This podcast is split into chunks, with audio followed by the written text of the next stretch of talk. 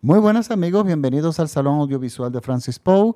Yo soy Francis Poe y les doy nuevamente la bienvenida a mi espacio, un podcast donde yo hago recomendaciones de películas en plataformas digitales, pero películas cuyos directores abrazan el cine como una expresión de arte.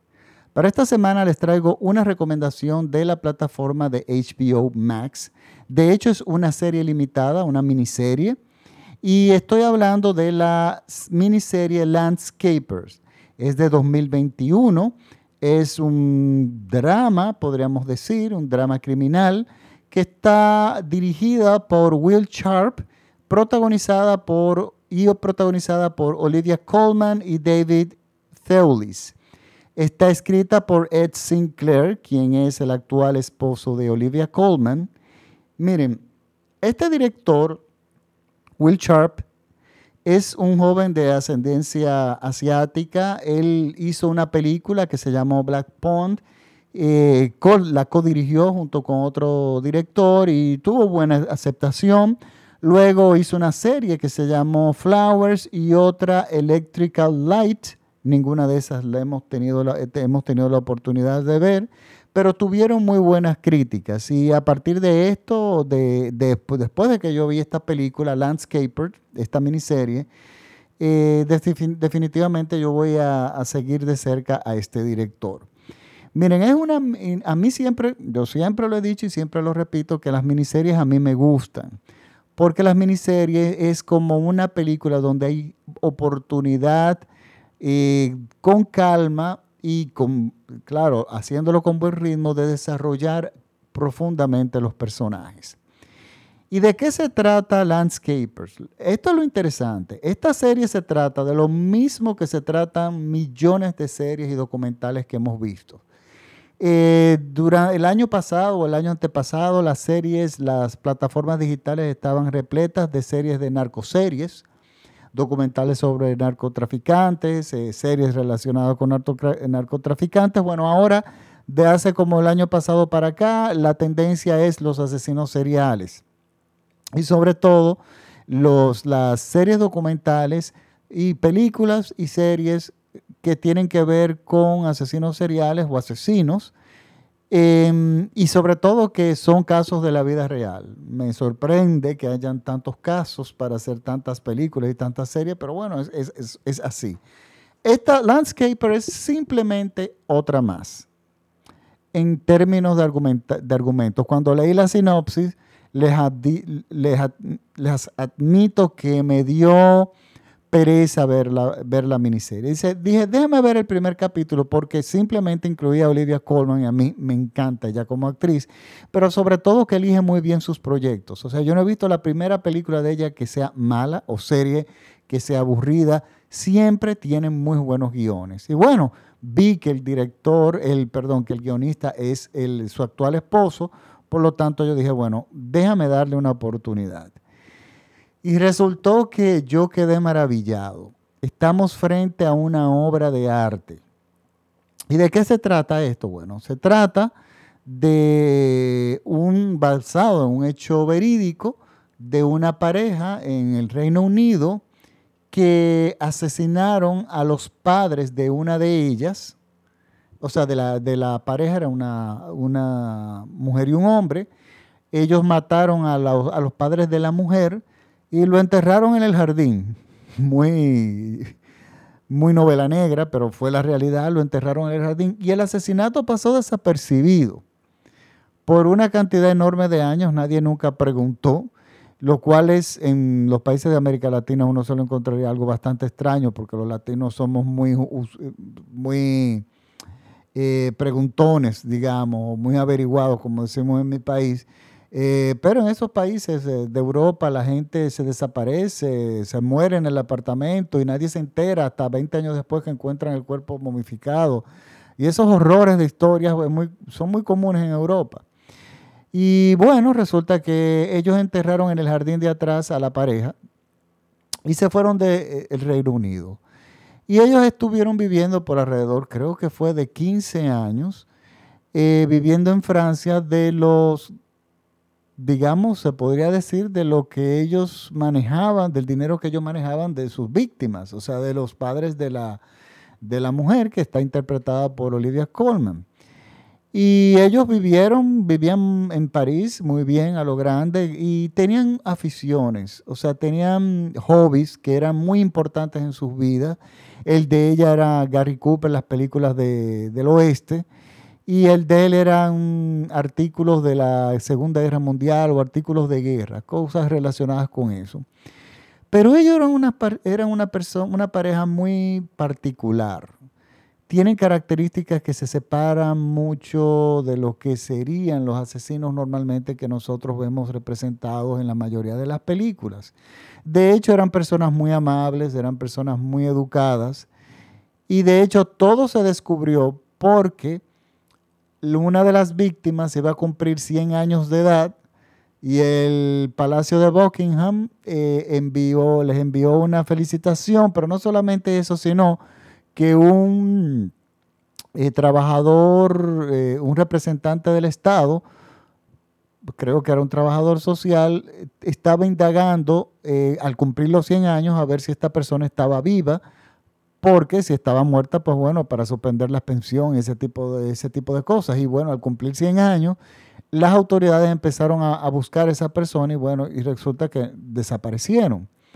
Y bueno, finalmente eh, los asesinos aparecieron, que eran estas dos personas. Como ustedes ven, no es una trama del otro mundo, o sea, es una trama que hemos visto en millones de películas, en millones de series de televisión, en millones documentales. Pero desde un inicio, eh, nosotros vemos que es una narrativa totalmente diferente vemos que la construcción del guion está hecho de una forma simplemente maravillosa y que se está, está pensado desde el punto de vista cinematográfico. Señora, los elementos cinematográficos que van, desde la fotografía, la escenografía, vestuario, guion, sonido, música, son todos impecables. Y aquí en este documental pasa algo. Primero, la puesta en escena, la elección de la narrativa del director, los paralelos que hace, cómo él juega con los, eh, los jóvenes, los hobbies y las fantasías de, de los criminales que son los protagonistas. Por ejemplo, específicamente hay una película que se llama High Noon, en español se llamó La Hora Señalada, una obra maestra del western, eh, una película dirigida por eh, Fred Zimmerman, que de hecho ha sido restaurada espectacularmente bien. Y es una película que transcurre en un periodo de tiempo en que un tren va a llegar a un pueblo y el sheriff del pueblo sabe que viene un asesino a matarlo y él está buscando apoyo en la comunidad, en el pueblo, para enfrentar a estos eh, matones, porque no era uno, eran varios que iban a llegar. Entonces, a medida pasa el día, ellos van buscando formas, él va buscando formas de buscar, eh, va buscando entre la gente del pueblo apoyo y no lo va encontrando mediante, mientras el reloj va avanzando. Entonces tenemos una tensión que va creciendo. Y más o menos esto pasa en la película, es un hilo conductor de tensión y el director utiliza esto magníficamente bien, incluso utiliza recursos teatrales adaptados al cine que funcionan de una forma realmente exquisita. Pero una de las cosas que esta, que este, este, esta miniserie eh, trabaja muy bien y es donde realmente hace la gran diferencia, aparte de la forma en que está escrita y la riqueza de los diálogos, es lo siguiente. Miren, yo estuve hablando con unos amigos hace poco eh, y estamos hablando de las series de, de, asesinos seriales, documentales de asesinos seriales, etcétera, etcétera. Y todos los documentales, y muchos de ellos son realmente, la mayoría son muy buenos, pero siguen siempre un formato.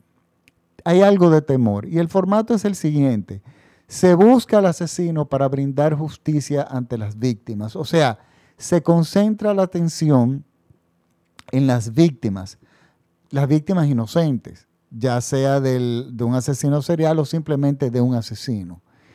Y esto es, lógicamente, es, se busca justicia, se busca aclarar, es un fácil hilo, un hilo conductor muy fácil a través de la víctima.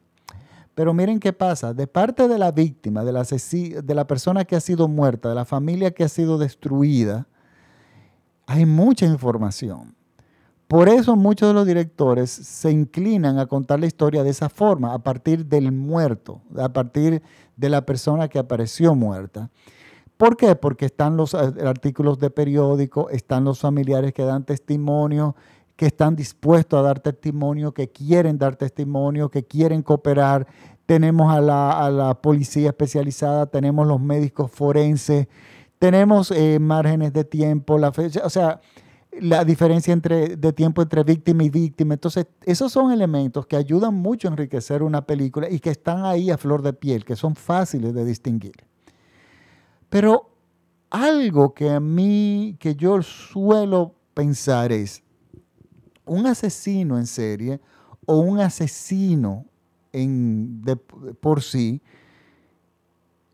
¿Por qué se convirtió en un asesino? ¿Por qué se convirtió en un motivo, eh, un asesino en serie? Y si bien la mayoría de los documentales te tocan, te mencionan que tuvo una infancia de, digamos, violenta, que el padre era alcohólico, que fue abandonado, pero te lo dicen muchas veces con palabras, ni siquiera con narrativa cinematográfica.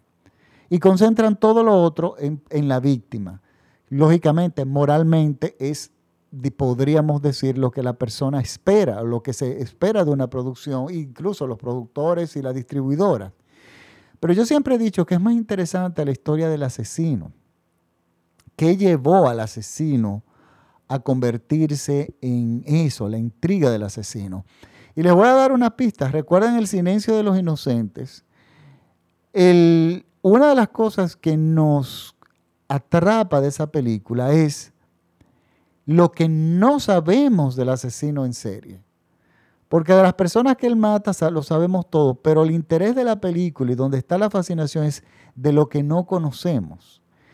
Y yo siempre me he quejado de que no sabemos de la vida del, del asesino en serie, es que también es que hay poco material.